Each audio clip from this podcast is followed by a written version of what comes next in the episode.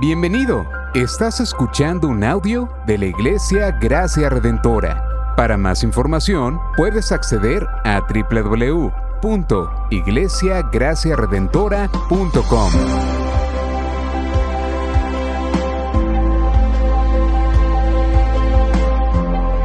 En la exposición de la palabra, el pastor Israel Vega.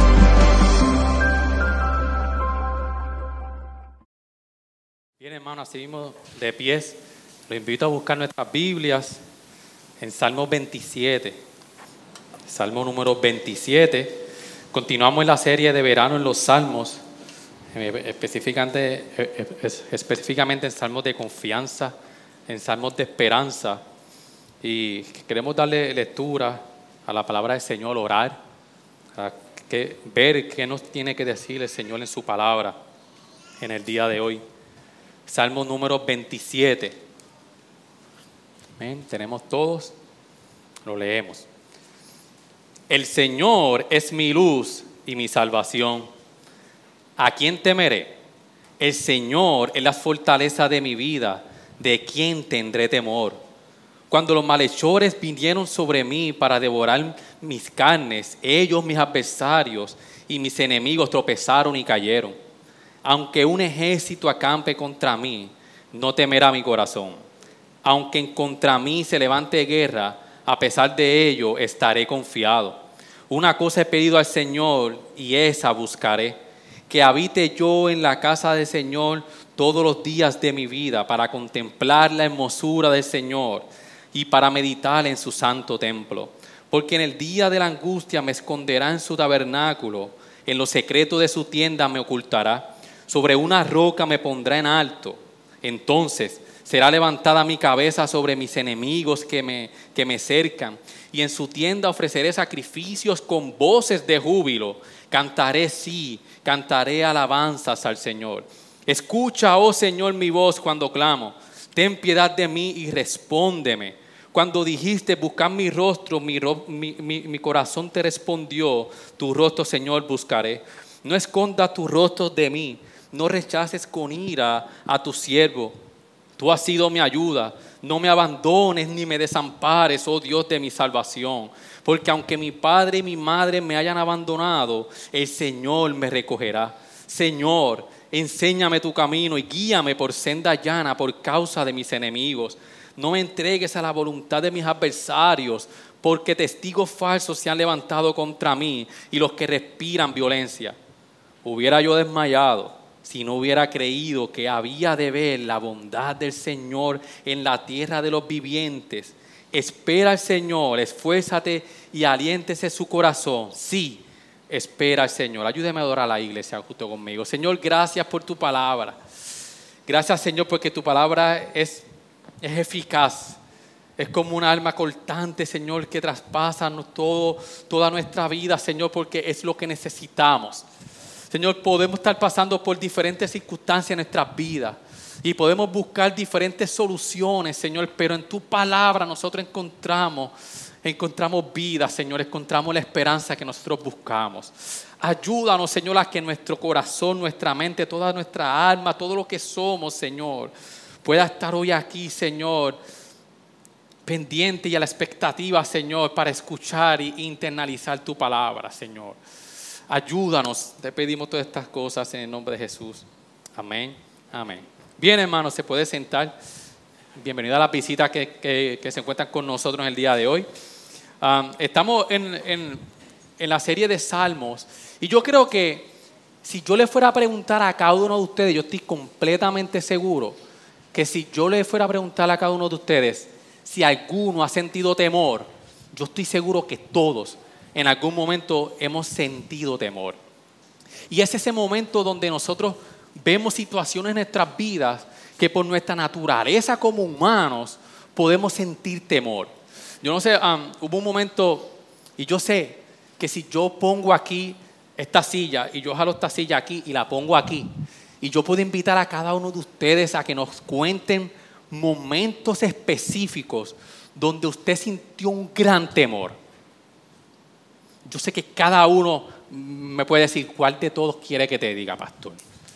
Y es que en, en nuestras vidas, yo recuerdo una vez que Wilmar y yo estuvimos pasando por un momento bien difícil en nuestras vidas y estos silencios que ocurren en los carros, yo no sé si los, los matrimonios, hay momentos donde el silencio es ensordecedor. Veníamos pasando por una situación difícil y veníamos por el camino en un, en un silencio total. Llegamos a nuestro cuarto y dentro de esa angustia que nosotros estábamos pasando, recuerdo que yo me sentía, que yo sentía que las paredes se me estaban volviendo encima. Sentía un yo, yo, veía la, oscuridad más, más, oscura de lo normal. Había un momento de que, de que yo decía, Señor, ¿cómo vamos a salir de esto? Señor, ¿cómo, ¿cómo nosotros vamos a resolver este problema en que estamos metidos? Y yo no veía solución en ese momento. Y yo, y Wilmar y yo no teníamos palabras para cada uno decirnos y consolarnos.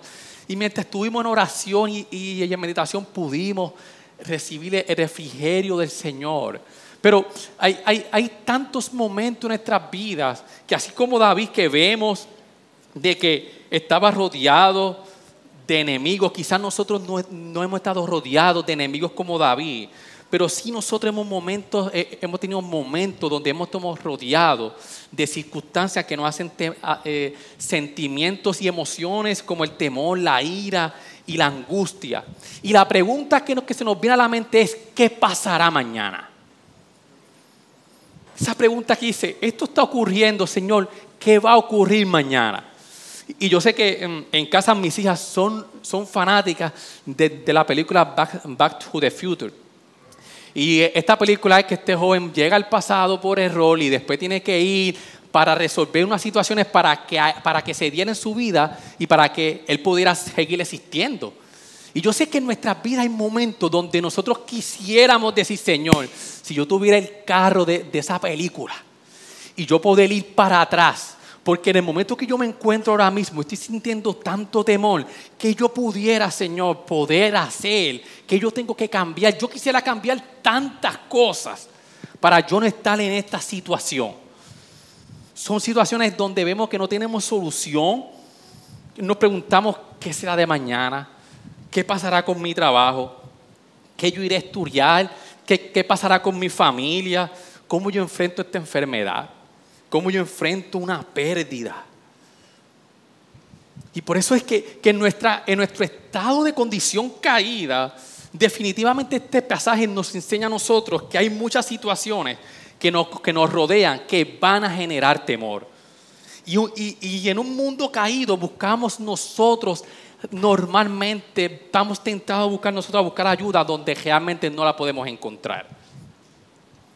Pero lo que nos propone el pasaje es esto nos enseña que nosotros podemos y debemos tener confianza en situaciones que nos generan temor e incertidumbre.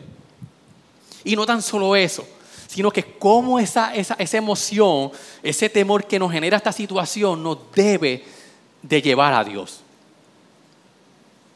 Cuando nosotros nos acercamos a este pasaje, vamos a ver cinco cosas que el salmista nos enseña de cómo nosotros podemos confiar en Dios en medio del temor. Y las voy a enumerar para que usted pueda ir conmigo junto al, texto.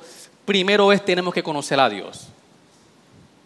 Vamos a ver cómo el salmista, el conocimiento que, que, tenía de Dios lo ayudó a él a poder confiar en Dios en medio de una situación que le generó temor. Recordar la obra de Dios en su vida. Tercero, buscar a Dios en tiempos de temor. Cuarto, él oró a Dios. Y quinto, esperar en Dios. Cuando nosotros vemos este pasaje que, que, el salmista comienza diciendo, el Señor es mi luz y mi salvación, ¿a quién temeré? El Señor es la fortaleza de mi vida, ¿de quién tendré temor? hermano, es que el conocimiento que nosotros tenemos de Dios es completamente importante en nuestras vidas. Aquí el salmista está diciendo que el Señor es luz, el Señor es salvación, el Señor es fortaleza. Y esto es un buen momento porque si yo le preguntara a ustedes cuántos dicen amén, quizás muchos dirían amén. Pero déjeme decirle que lo que yo le acabo de decir es una mala teología. Es una teología incompleta. ¿Por qué? Ciertamente el Señor es luz, ciertamente el Señor es salvación, ciertamente el Señor es fortaleza. Pero el salmista no lo dejó ahí. David se adueñó de lo que era Dios. Y nosotros podemos ver que en cada uno de los adjetivos que él hace de Dios, él no dijo que solamente el Señor es luz. David dijo, el Señor es mi luz. El Señor es mi salvación. El Señor es la fortaleza de mi vida. Y para el cristiano, no solamente Dios es el Dios creador, no solamente es el Dios en la luz, la salvación, la fortaleza. El que esté en Cristo nos ayuda a nosotros a comprender que la cercanía que Dios tiene con nosotros, en el momento que nosotros sentimos temor, en un momento de angustia, nos lleva a nosotros entonces a ver que Dios está con nosotros y Dios es un Dios cercano. Por eso el verdadero conocimiento de Dios nos lleva en el momento difícil a no temer.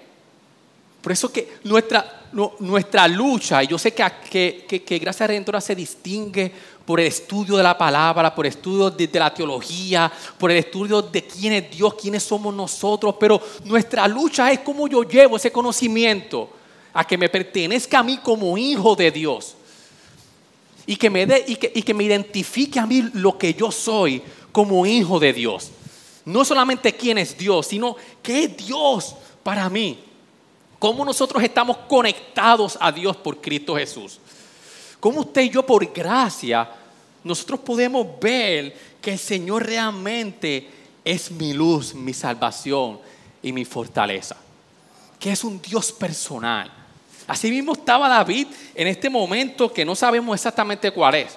Quizás él estaba oyendo de su, de su hijo Absalón, quizás estaba oyendo de Saúl, no sabemos, pero realmente cuando él ve el panorama, porque miren, miren eh, el versículo 2. Cuando los malhechores vinieron sobre mí para devorar mis carnes, ellos, mis adversarios y mis enemigos tropezaron y cayeron. Y, el 3 dice, aunque un ejército acampe contra mí, no temerá mi corazón. Aunque, aunque en mi contra se levante guerra, a pesar de ello, estaré confiado. Cuando nosotros podemos llegar a esa conclusión que el salmista llegó, él tiene un panorama. Está rodeado, ha visto que, lo, que los enemigos lo rodean, pero a él poderle internalizar quién es Dios en su vida, él no comenzó su salmo con su problema. El salmista comenzó diciendo quién era Dios para él.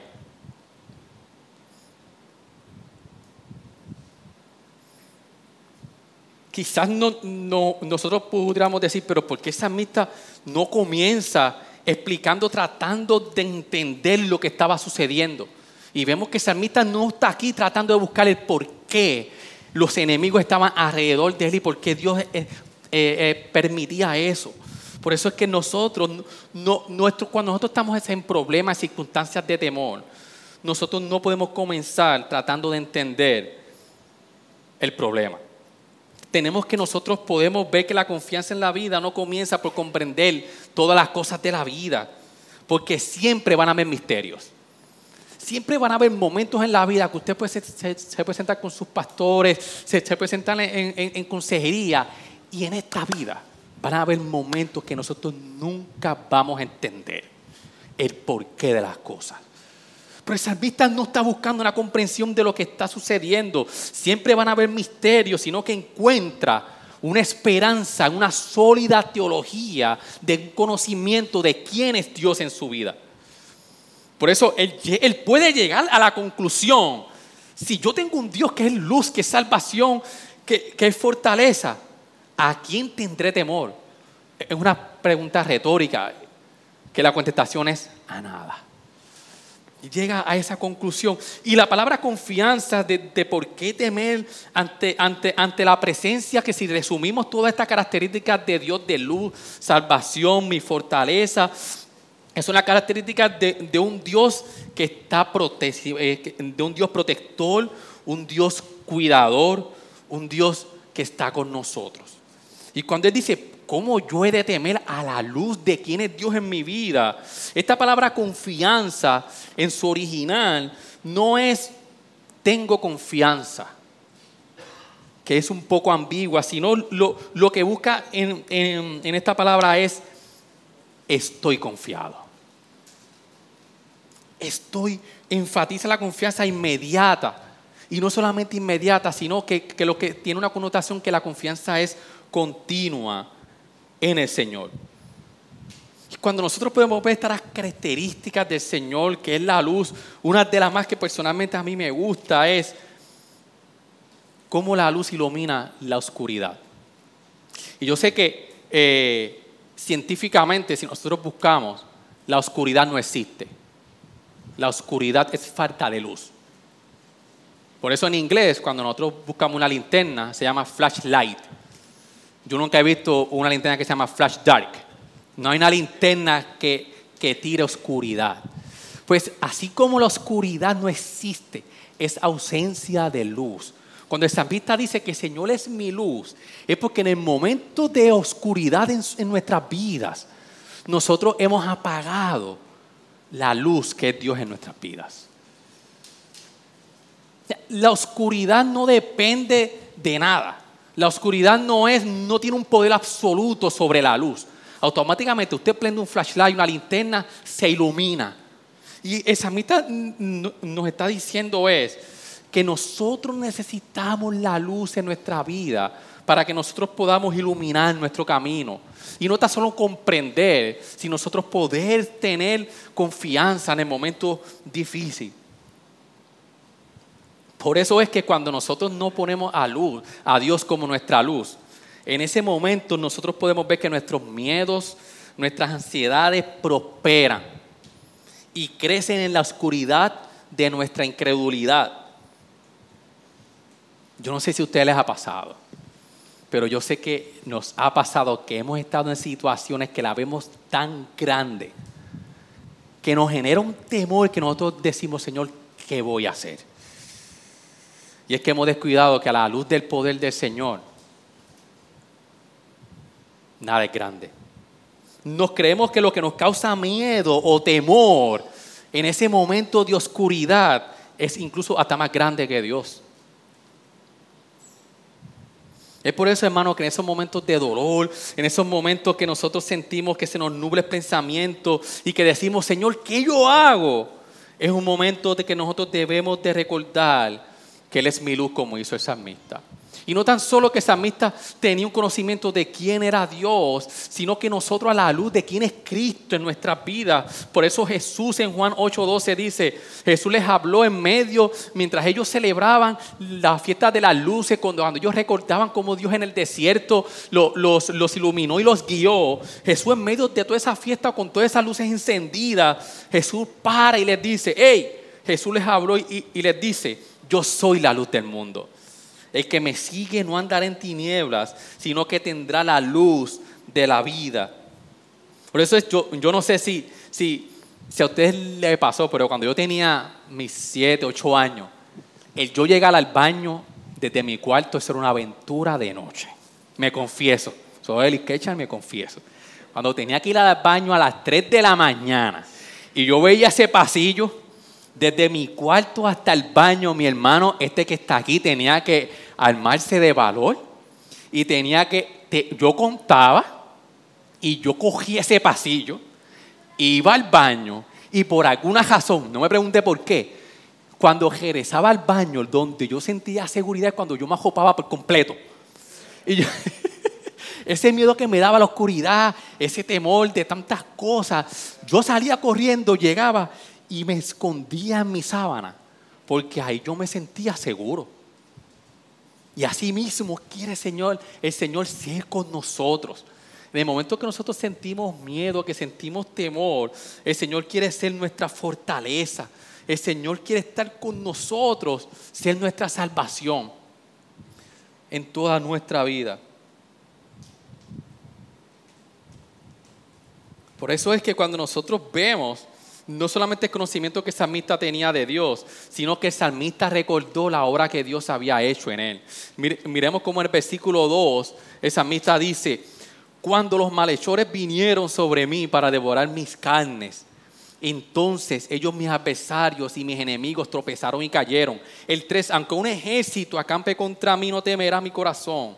Aunque, aunque en mi contra se levante guerra, a pesar de ello, estaré confiado. En el versículo 2, el samita da para atrás al pasado. Y él recuerda la fidelidad de Dios. Dice, cuando los malhechones vinieron sobre mí para devorar mis carnes, ellos me apesaron, tropezaron y cayeron. El samita empezó a recordar la obra que Dios había hecho ya en él. Ya Dios, no, no sabemos qué punto de, la vida de David estaba aquí, pero ya sabemos que Dios lo, lo, había guardado de todos sus enemigos y que él tenía una esperanza también futura.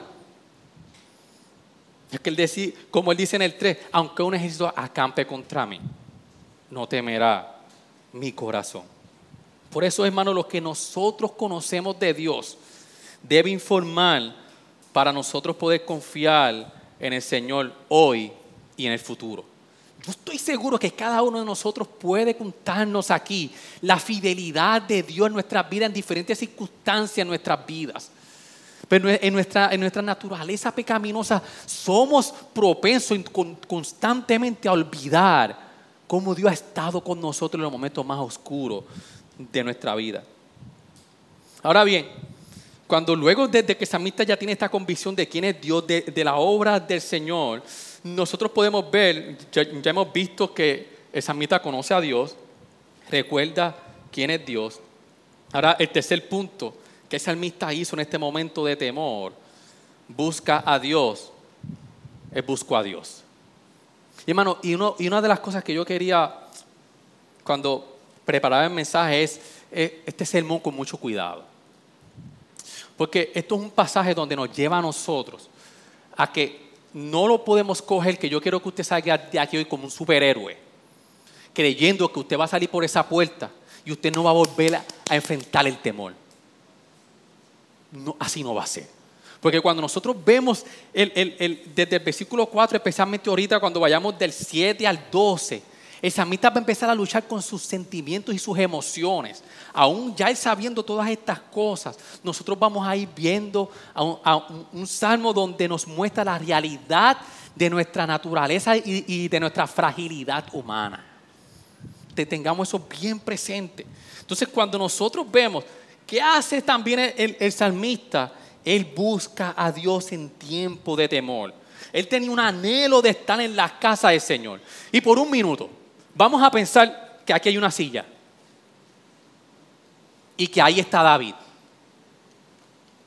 Y en el momento que David está diciendo que está siendo perseguido por enemigos, está rodeado, ¿qué nosotros esperaríamos que David dijera? Ahí está David, piénsenlo. Tiene un Dios poderoso, tiene un Dios que lo puede todo. Nosotros quizás le diríamos a David, David, pide ayuda. Pide a Dios que los mate. Pide a Dios que, lo, que, lo, que, que los acaba con ellos, Señor. Y nosotros aquí esperando, bueno, David, es tu momento. El Señor está contigo, que coge a estos enemigos y los destruya. David no hace nada de eso.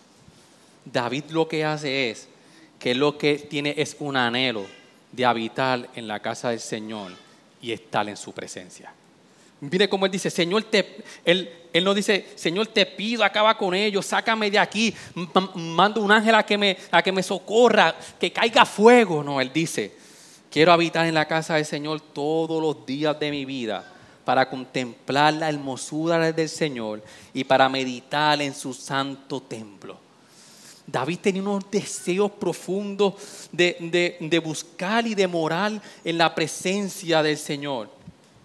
David no está considerando aquí el problema como lo más importante en su vida, sino que lo más importante es que Dios estuviera con él en ese momento. Señor, yo quiero habitar contigo. Ese es mi anhelo. Por eso es que en muchas ocasiones nuestra, nuestra tentación es, en el momento de temor, en el momento que me causa temor, es correr lejos de Dios, alejarnos. O pedirle al Señor que haga como nosotros queramos. Y esa mitad lo que hice es, a mí no me importa lo que esté sucediendo. Sí sufro, sí estoy en un momento difícil, pero mi mayor anhelo es estar contigo. Y la pregunta que nos debemos de hacer es, hay, siempre usted y yo tenemos algo por lo que luchamos que es más importante. Le podemos llamar un tesoro. En inglés a, veces utilizan el, one thing. Esa, esa cosa importante que nuestras vidas siempre busca socorro. Porque déjenme decirles, nosotros estamos diseñados para nosotros desear a Dios sobre todas las cosas. Ese fue el diseño original. Que solamente Dios nosotros hallamos el placer y el mayor deleite en nuestras vidas. Pero por nuestra naturaleza pecaminosa, eso se corrompió. Y cuando nosotros en un momento difícil, en vez de ir a eh, eh, ir al Señor a decir, Señor, yo quiero estar solamente en tu presencia y lo más importante es que tú estés conmigo, y nosotros buscamos otra cosa que no sea Dios, es un buen momento para nosotros poder preguntarnos dónde está nuestro tesoro, dónde está nuestro corazón, qué es lo que más nuestro Dios, nuestro corazón anhela. ¿Qué es eso que tú crees que va a cambiar tu vida y tu momento? ¿Qué es lo que más satisfacción te da? ¿Qué, ¿Qué, es lo que más contestamiento te da? ¿Qué es lo que te da paz? ¿A dónde tú buscas la paz en un momento donde hay temor? ¿Qué es eso que cautiva tus meditaciones de noche? ¿Qué es eso que, que, tus pensamientos al dormir constantemente están yendo hacia, esa, hacia eso que tú crees que te puede sacar del hoyo? Por eso que eso que anhelas más que a Dios controla tu corazón. Va a controlar nuestro corazón y tu corazón va a dictar, escucha bien, la manera en que piensas, actúas y todas tus decisiones. Lo que nosotros tengamos en nuestro corazón va a dictar cómo nosotros vamos a actuar en un momento como, como, en el que David estuvo. Eso va a dar forma, va a dirigir nuestra respuesta a las situaciones de la vida. Hermano, si Dios no es nuestro centro, esa cosa va a ser nuestro Dios. Y permítame darle unos ejemplos rápidos para poder, como yo era ahora, usted siendo pastor, pero ¿qué es eso? ¿Qué pudiera ser? Puede ser muchas cosas. Puede ser el amor al poder. Puede ser el amor a la aprobación. Yo sufro porque y tengo temor porque no soy aprobado por los demás. El ídolo de la comodidad. Mientras no me toquen mi comodidad, hasta ahí estamos bien. Si me sacas de mi zona de confort, entro en temor. La imagen, mi imagen es más importante que cualquier cosa. Y cuando cometemos errores, cuando estamos eh, eh, en momentos donde nuestra vulnerabilidad se expresa y nuestra imagen es expuesta a lo que realmente somos, eso puede ser quizá nuestro Dios. El control o sea, queremos siempre tener el control de las cosas y cuando no tenemos el control de algo, el temor nos acecha. Independencia, yo puedo solo. Yo puedo solo. Dependencia, necesito que todo el mundo me ayude, yo no puedo hacer nada solo. Quizá el trabajo, la prosperidad económica, la religión misma cuando sacamos a Cristo y creemos que por nuestra moralidad nosotros podemos alcanzar el estándar de Dios. La, la, irreligión, cuando soy independiente de una comunidad de fe que, que no necesito a más nadie. Quizás es una persona, quizás es la propia familia. Por eso es que si nuestro corazón se deleita en Dios, hermano, podemos perder cualquier cosa que esa estaba, podía perder cualquier cosa, porque nuestro mayor tesoro, nuestra comunión con Él, con el Señor, está asegurada. Que no importa lo que perdamos, el salmista sabía quién era Dios en su vida. Y el salmista podía estar deseando todo el tiempo al Señor. Por eso es que vemos que necesaria, no siempre necesariamente Dios libró a David de estar rodeado de enemigos. No es que Dios nos va, no va a permitir que pasemos por momentos difíciles, sino que nosotros vivimos en un mundo caído. Y la pregunta es hacia dónde corremos en ese momento que nosotros sentimos el temor. Por eso es que nosotros debemos trazar una línea del camino del miedo, del temor de nosotros, hasta nuestro corazón, para nosotros poder descubrir las cosas que más amamos que a Dios. Cuando usted está en un temor que lo está agobiando, en un momento donde el temor está tomando sus decisiones y sus emociones, están dictando cómo actuar, es que nosotros tenemos que buscar entonces en nuestro corazón que yo estoy amando más que a Dios. Porque en este momento David amaba más a Dios que cualquier cosa en su vida. Por eso es cuando David dice, en el capítulo desde de, versículo 6, entonces será levantada mi cabeza sobre mis enemigos. Él, hallaba el deleite, pero no tanto eso, sino la protección del Señor. Otras veces es recaiga sobre mis enemigos que me acercan en el 6. Y en su tienda ofreceré sacrificios con voces de júbilo. Cantaré, sí, cantaré alabanzas al Señor. Por eso David podía cantar canción de júbilo, de acción de gracia en un momento como este. Por eso, hermano, que en muchas ocasiones Dios permite situaciones como las que le pasó a David, porque Dios quiere captar nuestra atención.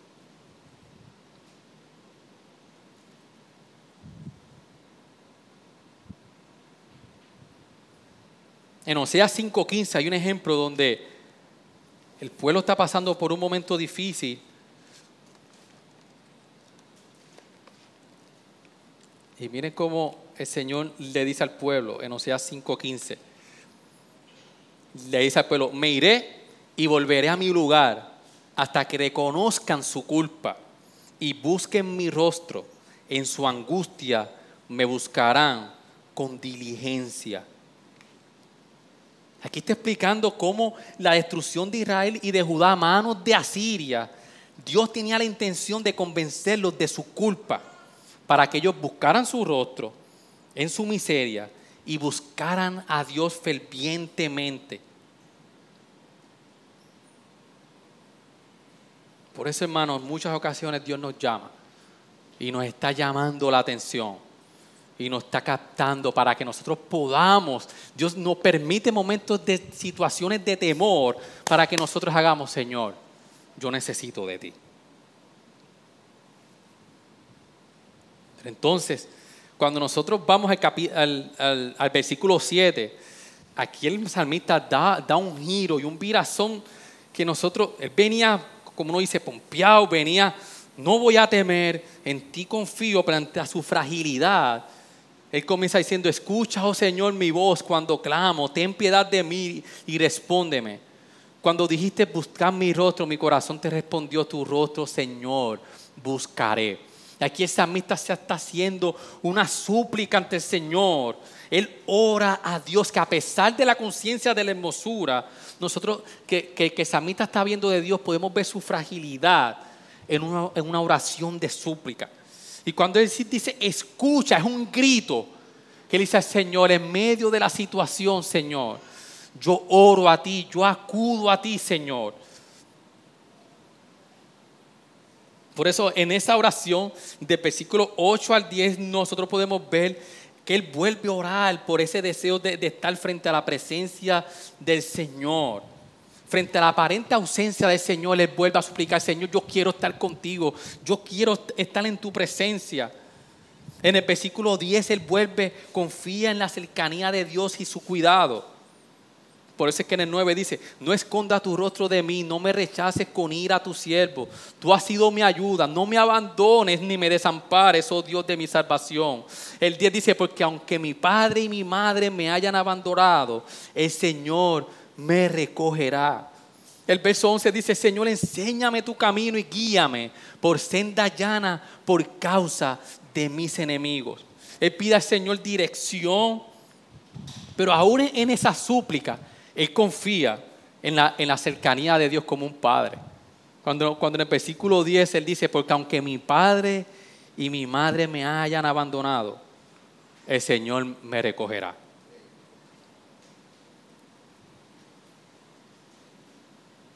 Él entra en esta súplica de, estar otra vez en la presencia, de ayuda al Señor, confiando aún en esa súplica que el Señor es su Padre, que lo va a recoger, le pide guianza pero hermano, para ir culminando, el, salmo culmina cómo, cómo, cómo comienza.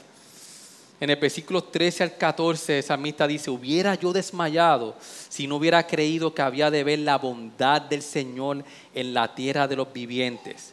Y, el versículo 14, espera al Señor, esfuérzate y aliéntese tu corazón. Sí, espera al Señor. Y por último punto, eh, luego que él ora a Dios en súplica, vemos que David aprende a esperar en el Señor. Ahora, qué difícil es esperar. Dígame a mí que cada vez que vamos a salir en casa, vamos a dar una vueltita, vamos a hacer algo, que mucho yo tengo que luchar, porque en casa avanza, en casa son bastante, tengo que decirlo, a pesar de que son tres mujeres, avanzan bastante, pero por alguna razón yo me siento en ese sofá y empiezas a piquiña, Zenaida, y empieza a cosa yo, vámonos, bueno, ya yo he optado, yo soy el último que me baño, soy el último que hago todo, porque, pero qué difícil es esperar. Hermano, es que nosotros somos impacientes y nosotros queremos que el Señor actúe y es ahora. Señor, tú vas a actuar, yo lo sé, pero es que yo quiero que tú actúes ahora. Y es interesante porque este versículo 14, el esperar en el Señor lo repite dos veces y entre medio de, de, de, esa espera en el Señor, dice, esfuérzate y aliéntese tu corazón. Y lo que se puede entender es que espera en el Señor. Mire cómo lo dice. Mira a ver si, lo puede ver como yo lo veo. Espera en el Señor. Comienza el, el, versículo. Luego dice, esfuérzate y aliéntese tu corazón. Y y dice, sí, espera en el Señor. Hermano, porque para esperar por el Señor hace falta tener fuerza, coraje, resistencia y confianza. Esperar muchas veces es más difícil que actuar. Actuar es fácil.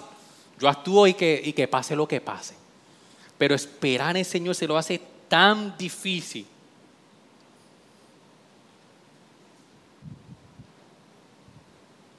Y en ese momento, hermano, cuando nosotros no queremos esperar, y queremos que el Señor actúe o nosotros queremos actuar en ese momento, realmente nosotros nos convertimos en ateos espirituales. ¿What, pastor? ¿Yo ateo? No. Nos convertimos en ateos espirituales. Porque hermano, mire, en ese momento, cuando nosotros tenemos que esperar por el Señor, es la manera de nosotros demostrar que la fuerza de Dios se ha manifestado en nuestras vidas. Cuando nosotros esperamos el Señor, Estamos diciendo, Señor, yo quiero ver tu obra manifiesta en mi vida. Cada vez que, nosotras, que nosotros nos apresuramos frenéticamente a tratar de hacer algo por nuestras cuentas, nos convertimos en ateos porque estamos negando con nuestras acciones que Dios esté activo en nuestras vidas. Usted está siendo ateo, usted está diciendo, no, no, Señor, tú no estás activo en, en mi vida, yo necesito actuar. Estás dejando a Dios completamente fuera de tu vida. Estás negando con tus acciones que Dios está activo. Nosotros tenemos que admitirle en muchas ocasiones que somos impotentes. Y que, y que, y que al nosotros admitir esto es el primer paso hacia el reconocimiento de fuerza de Dios desatada en nuestras vidas. Reconocemos que Dios tiene el poder para actuar en nuestras vidas. Por eso en mi casa, hermano, había una oración que estuvo desde que yo tengo uso de razón en un cristal.